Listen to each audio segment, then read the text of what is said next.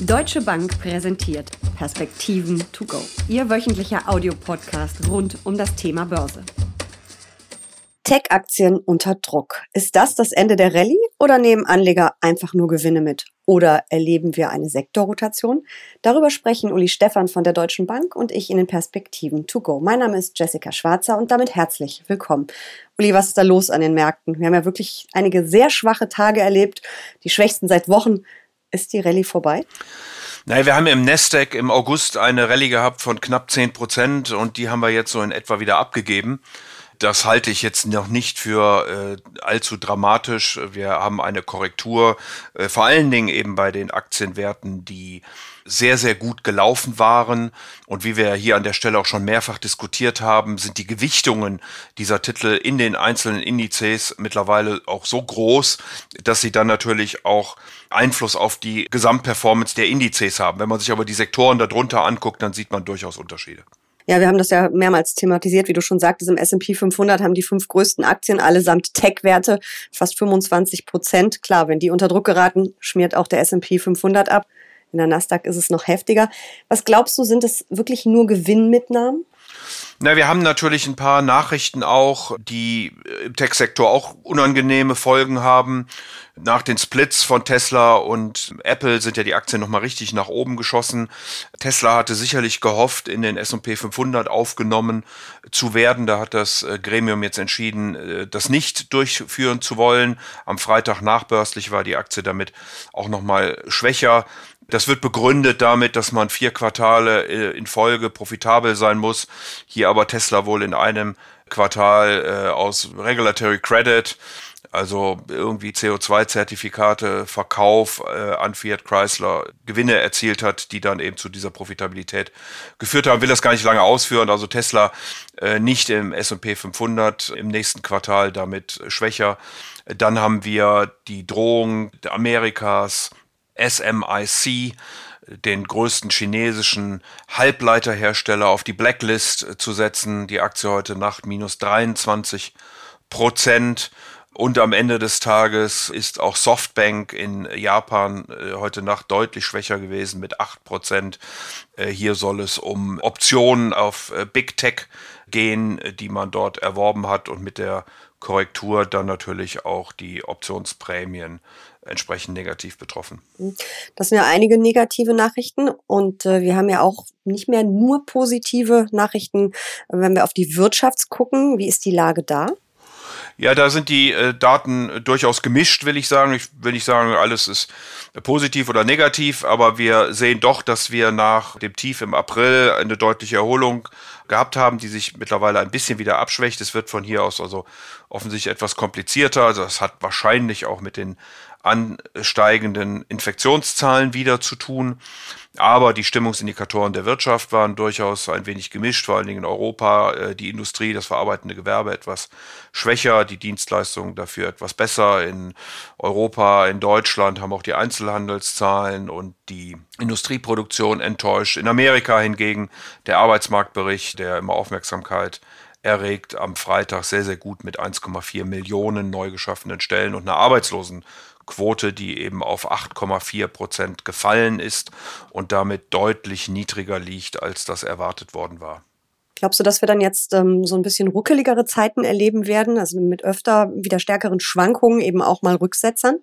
Ja, wir haben ja äh, schon äh, öfter auch darüber gesprochen, dass wir eben von einer gewissen Sektorrotation ausgehen dass die äh, extreme Outperformance der Technologiewerte so nicht äh, weitergehen wird, voraussichtlich. Ähm, damit ist nicht gemeint, dass man Tech äh, jetzt einfach an die Seite legen sollte, sondern das ist natürlich der Trend der Zukunft. Aber vor dem Hintergrund, wie gesagt, dass diese Aktien so extrem zugelegt haben, auch gegenüber dem Rest der Börse, war ja unsere Meinung und die hat sich im Grunde bestätigt, dass man hier etwas vorsichtiger sein sollte äh, und sollte eher in die preiswerteren Aktien investieren für die nächsten Wochen und Monate.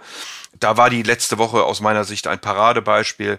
Also die besten Performances äh, haben Materials, also Grundstoffe würde man sagen, aber auch die Versorger, die Finanzen, der Konsum gebracht und ganz hinten liegen dann eben die Technologiewerte. und so weiter und so fort. Also da sieht man das schon und äh, ich glaube, darauf werden wir uns auch in der Zukunft einstellen müssen und das hat natürlich dann immer wieder mit entsprechenden Volatilitäten zu tun. Wie gesagt, vor allen Dingen auf Indexebene, weil eben die Technologiewerte so hoch gewichtet sind. Du hast du gerade gesagt, vorsichtig sein ein bisschen bei Technologie. Was mache ich denn als Anleger, der im März meinetwegen Apple, Amazon oder Tesla gekauft hat, immer noch dick im Plus ist? Nehme ich dann einen Teil der Gewinne mit oder kaufe ich vielleicht sogar zu? Weil ganz, sagtest du ja auch, ganz raus kann man aus Tech ja nicht, weil es der Zukunftstrend ist. Das ist für mich als Anleger ja schwierig umzusetzen. Ja, das ist wahrscheinlich dann eine Frage von, von Fristigkeit und auch von Risikoeinstellung, wie man damit umgehen möchte wir managen ja einen Fonds beispielsweise, da sind wir dann doch mal rausgegangen. Äh, wenn man als Privatanleger nicht täglich drauf guckt, dann äh, sollte man sicherlich mit einem Stück da drin investiert bleiben. Ich persönlich muss auch gestehen, dass ich von der Deutlichkeit der Kursrückgänge zum Teil eben auch überrascht worden war. Wie gesagt, ein paar kann man ja begründen, ein paar sind aber einfach dann sozusagen ohne wirkliche Meldung auch mit nach unten gelaufen das kann man als normale Korrektur sicherlich äh, abtun. Aber wie gesagt, wir rechnen in den nächsten Wochen und Monaten damit, dass zumindest von der relativen Performance diese zyklischen Value-Aktien besser laufen werden als die äh, Growth- und Technologie-Aktien. Wenn ich aber als Anlegerin beispielsweise diesen Tech-Boom sehr verschlafen habe, vielleicht gar keine Tech-Aktien im Depot habe oder eben nur ganz wenigen, einen ganz geringen Anteil, könnte ich dann vielleicht auch über Einstiege nachdenken, dass ich jetzt ein paar Positionen auch aufbaue, gerade wenn ich langfristig denke? Ich glaube schon, dass das so ist. Also wann da der richtige Zeitpunkt ist, ist immer äh, wirklich schwierig zu eruieren. Ähm, wir hatten ja hier in dem Podcast auch schon mal über die Zinsen und über die Entwicklung auch der Realzinsen gesprochen, der Inflationserwartungen, äh, die damit verbunden sind. Die sind seitdem noch weiter, also die Inflationserwartungen sind seitdem noch weiter gestiegen, die Realzinsen ein Stück weit zurückgekommen, äh, also weniger stark negativ. Und über den Diskontierungsfaktor wirkt das dann eben auch auf die Unternehmen mit äh, besonders hohen Gewinnen. Das kann noch etwas anhalten, ist dann vielleicht eher eine technische Begründung, äh, aber so werden nun mal Aktien bewertet. Und deswegen würde ich ja nicht unbedingt jetzt sofort hinein müssen. Die Bewertungen sind ja auch immer noch relativ hoch, aber es stimmt natürlich, es ist die Zukunft. Die Unternehmen sind ähm, nicht hoch verschuldet, ganz im Gegenteil, sie haben oft Cash, sie schreiben riesige Gewinne.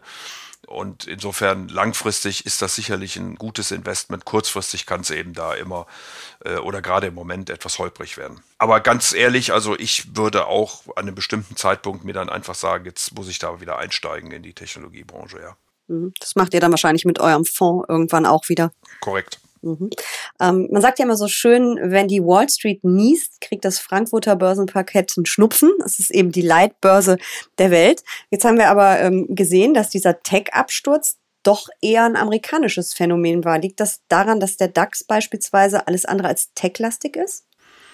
Ja, das ist mit Sicherheit so, dass ähm, die Techs ja die äh, Werte sind, die auch Amerika so nach oben gezogen haben. Auch hier hatten wir ja im Vorfeld gesagt, dass die eher value-zyklischen Aktien in Europa und in Japan zu finden sind. Diese Märkte dann davon ein Stück weit profitieren sollten. Äh, und man konnte das eben auch letzte Woche relativ klassisch sehen, dass die Werte auch im DAX, die ganz gut gelaufen waren, sind ein Stück weit zurückgekommen. Eben gerade Technologie, aber auch ein paar Grundstoffwerte, wohingegen, wie gesagt, das, was preiswert ist, weiter gestiegen ist. Dazu gehörten auch dann zum Teil die Autos.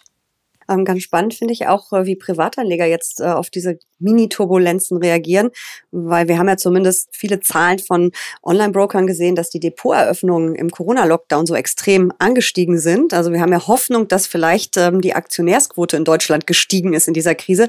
Jetzt erleben natürlich genau diese Neulinge ihre ersten Rücksetzer. Ähm, beschleunigt das eventuell auch die äh, Kursturbulenzen?